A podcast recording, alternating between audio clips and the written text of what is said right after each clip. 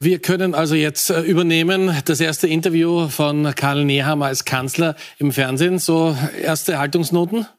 Nun, es war völlig klar, so wie wir es im Vorgespräch auch gesagt haben, dass er eben dieses Verbindende, dieses Ausgleichende äh, an die Spitze stellen wird. Da gab es sogar Kritik in Richtung einer ähm, Kurzvertrauten, nämlich äh, der Frau Köstinger für ihre Wortwahl. Natürlich viel stärker in Richtung FPÖ. Aber da hat man einfach diesen Ausgleich gesehen. Und äh, ein zweiter Teil des Interviews, da wurde es dann durchaus knackiger im Sinne dessen, dass Nehammer natürlich stärker in der Verteidigungsrolle war, nämlich als es um die Rolle der ÖVP und dem Erbe Erbe, das er natürlich da auch äh, von Sebastian Kurz äh, bekommen hat. Ähm, also da dann schon auch äh, in den Infight, sage ich, nie verletzend, aber doch in den Infight mit den Interviewern und der Interviewerin gegangen ist. Schauen wir uns die Passage an, die Sie angesprochen haben. Elisabeth Köstinger hat ja am Samstag ein großes Radiointerview gegeben bei Österreich 1 und hat da gemeint, Herbert Kickel hätte Blut an den Händen. Da hat es natürlich heftige Kritik gegeben an dieser Aussage und das war natürlich auch Thema im ersten großen TV-Interview mit Kanzler Karl Nehammer. Also das, womit Sie in Ihrer Frage, ja, das ist ja schon sogar suggeriert drinnen, die Antwort äh, recht haben, ist, dass es ein Abrüsten der Worte auf allen Seiten braucht. Ich habe auch mit Elli Köstinger darüber gesprochen. Ich halte das für eine jetzt ganz wichtige Zukunftsfrage in der Sprache sehr sorgfältig zu sein und dieses Aufeinanderzugehen auch tatsächlich jetzt auf allen Ebenen zu leben. Das, ist, war nicht frech.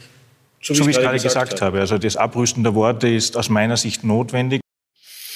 Herr Axi, als Meinungsforscher äh, mit dem Ohr an der Bevölkerung, äh, ist das das, was man sich jetzt auch wünscht nach dieser wahnsinnigen Inszenierung, äh, nach diesen heftigen Duellen auch im Parlament, dass es viele Österreicherinnen und Österreicher ganz gerne ein bisschen ruhiger hätten?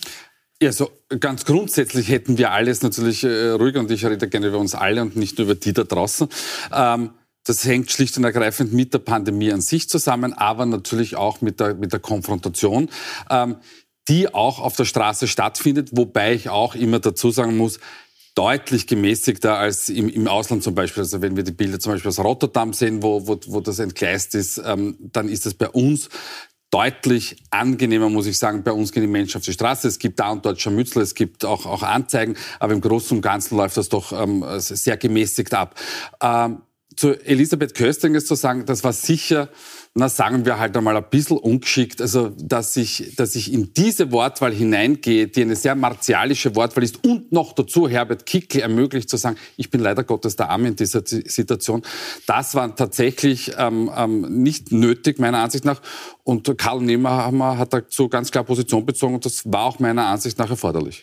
Großes Thema war natürlich auch äh, seine Sicht, seine Sicht äh, zur FPÖ, ehemaliger Koalitionspartner ja der ÖVP. Das darf man nicht vergessen und das war natürlich auch Teil des Interviews heute Abend. Und die FPÖ führt hier einen ganz anderen politischen Kampf. Finde ich ihn gut? Nein. Ist es meine Aufgabe als Bundeskanzler, mit allen im Parlament vertretenen Parteien zu sprechen? Ja. So, also das war natürlich, würde ich mal sagen, als erstes, aber ich greife den keiner Weise vor, geschickt, oder? Naja, geschickt insofern, das war jetzt der typische Politiker Nehammer, nicht? Der ist bei einigen Fragen ausgewichen. Stichwort Impfpflicht, ja, äh, wo er gesagt hat, na, nichts Genaues äh, weiß man nicht, konnte ich nicht so vorausahnen was man natürlich schon gewusst hat, dass das noch einmal das zuspitzen wird, aber äh, gut, sei es wie es sei. Auch hier, wo die Frage war, ist die FPÖ im Verfassungsbogen, ja oder nein, hat er gewusst, wenn er sagt, na, derzeit stehen sie deutlich draußen, der Andreas Kohl hatte damals recht und ich habe heute recht, na, dann ist morgen das die Schlagzeile. Das heißt, er hat versucht, da wirklich Wind rauszunehmen äh, und einfach auf gewisse Fragen äh, eben dann geschickt nicht zu antworten. Großes Thema im Interview, wir müssen das jetzt äh, schnell durchgehen, für Sie im Schnelldurchlauf, ja, die wichtigsten Passagen. Natürlich Thema äh, die Impfpflicht, die ab dem 1. Februar kommen soll. Wer will schon Menschen dazu zwingen, unter Anführungszeichen, geht's impfen? Das ist eine wichtige persönliche Entscheidung, die zu treffen ist. So, jetzt sehen wir, dass wir in der Impfquote an sich nach wie vor deutlich Luft nach oben haben. Wir liegen jetzt, glaube ich, bei 67 Prozent. Und das muss weiter hinaufgehen. Sie wissen ja, wie die Impfpflicht in der Bevölkerung ankommt. Ja, die Impfpflicht kommt ähm, nicht so gut an, wie es äh, Karl Nehammer alles gerne hätte. Es, je nach Umfrage pendelt es so plus minus 60 Prozent, einmal darunter, einmal darüber. Ähm, das Spannende daran ist, dass wir viel mehr, also viel mehr, aber doch einiges mehr Menschen haben, die geimpft sind. Das heißt, nicht alle Menschen, die geimpft sind, sind auch für eine Impfpflicht. Und es wird das Thema natürlich weiterhin heiß umfädet und, und wild umstritten sein. Noch dazu, wenn das, was wir schon des Öfteren hier diskutiert haben, es so weit kommt, dass mit Omikron es möglicherweise nicht mal mehr die sachliche Gerechtfertigung dafür gibt. Und da wird dann Karl Nehammer möglicherweise auch die Reißleine ziehen müssen. Äh, so ist es. Ganz kurzer Zusatz noch dazu. Er hat auch hier versucht, er hat immer dieser eine Satz, der auch übrig bleiben wird, ich bin ein Lernender, nicht?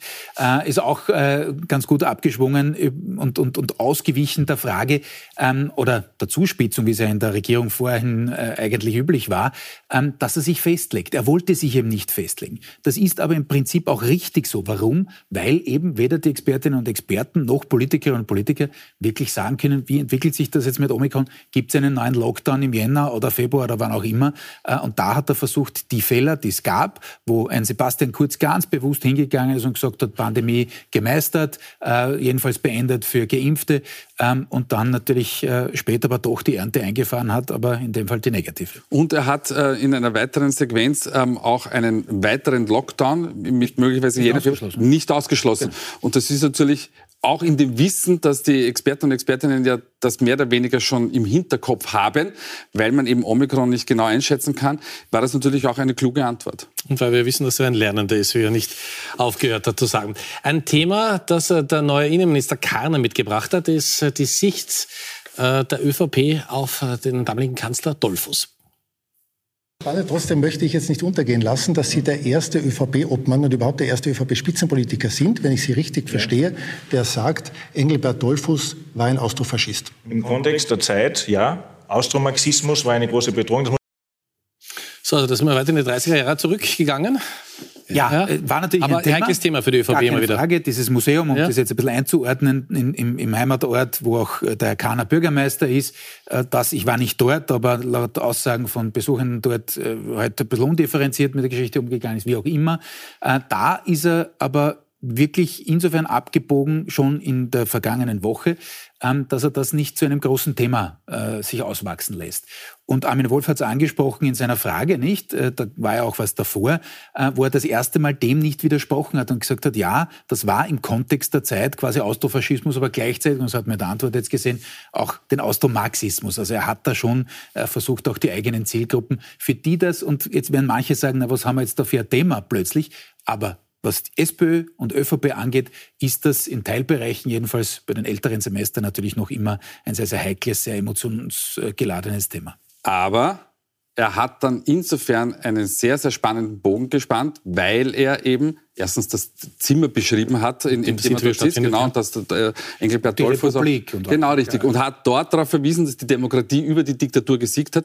Und das war ein klassischer Nehammer, eben diese, diese, diese, dieser Brückenbau, diese Verbindung. Plus dann gleich wieder in die NS-Zeit zu kommen und sagen, und deswegen ist die Demokratie jetzt so wichtig. Also das hat er ganz geschickt gemacht, äh, bin ich beim Kollegen.